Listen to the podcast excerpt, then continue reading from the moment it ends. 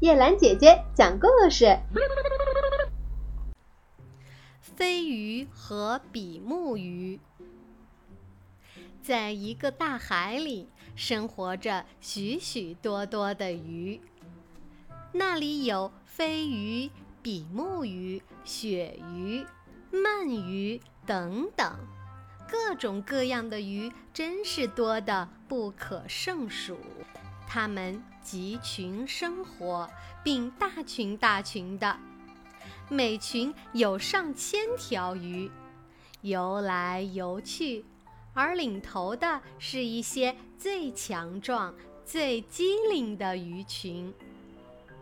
鱼也有它们自己的语言，只是它们的语言不像人的语言，因为鱼是借助于尾巴来交谈的。这种交谈只有鱼类才懂。鱼也有它们的警卫。警卫一旦得到不好的消息，他马上做出暗示，并逃离这个危险的地方。其他鱼儿就立即跟着他游去。警卫无论是听到海水欢快的拍溅声，还是听到马达的轰鸣声，便马上敲响警钟。于是，所有的鱼纷纷四下逃散。只有悄然无声的渔网不会引起鱼儿们的害怕。瞧，这时候它们就落入了渔网。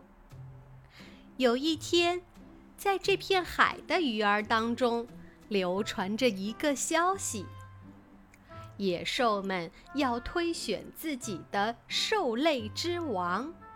好奇的鱼儿们询问带来这个消息的那些鱼儿：“野兽们推选谁当兽类之王？推选谁？推选熊。为什么野兽们推选这么一个毛烘烘、吓人的怪物？因为它的力气特别大。”他一声吼叫，每一个动物都会乖乖地听他的命令。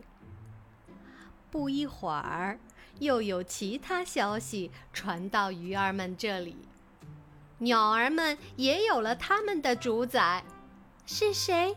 是鹰。鱼儿们互相瞧瞧，思索起来。这时，有一条鱼开口说：“野兽们。”都有他们的百兽之王，鸟儿们也有他们的百鸟之王。我们鱼儿哪儿不如他们？我们也要有自己的鱼类之王。这时，神情庄重的鳟鱼挤到前面，他暗自期望大家选他当鱼类之王。是的，他说。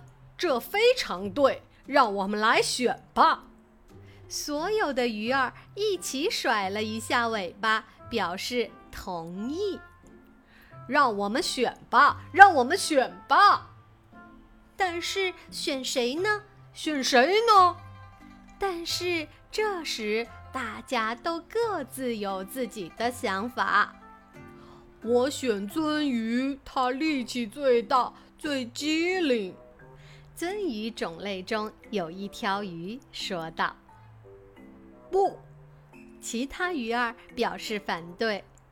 鳟鱼是叛徒，春天它经常离开大海，不知去哪儿，在什么河里闲逛。要是选了它，那春天我们就没有鱼类之王了。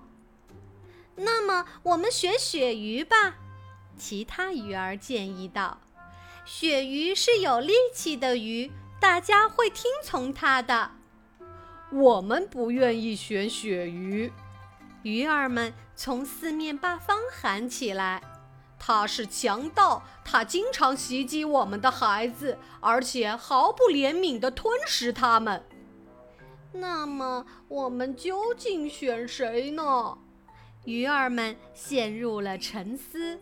谁来当我们鱼类之王呢？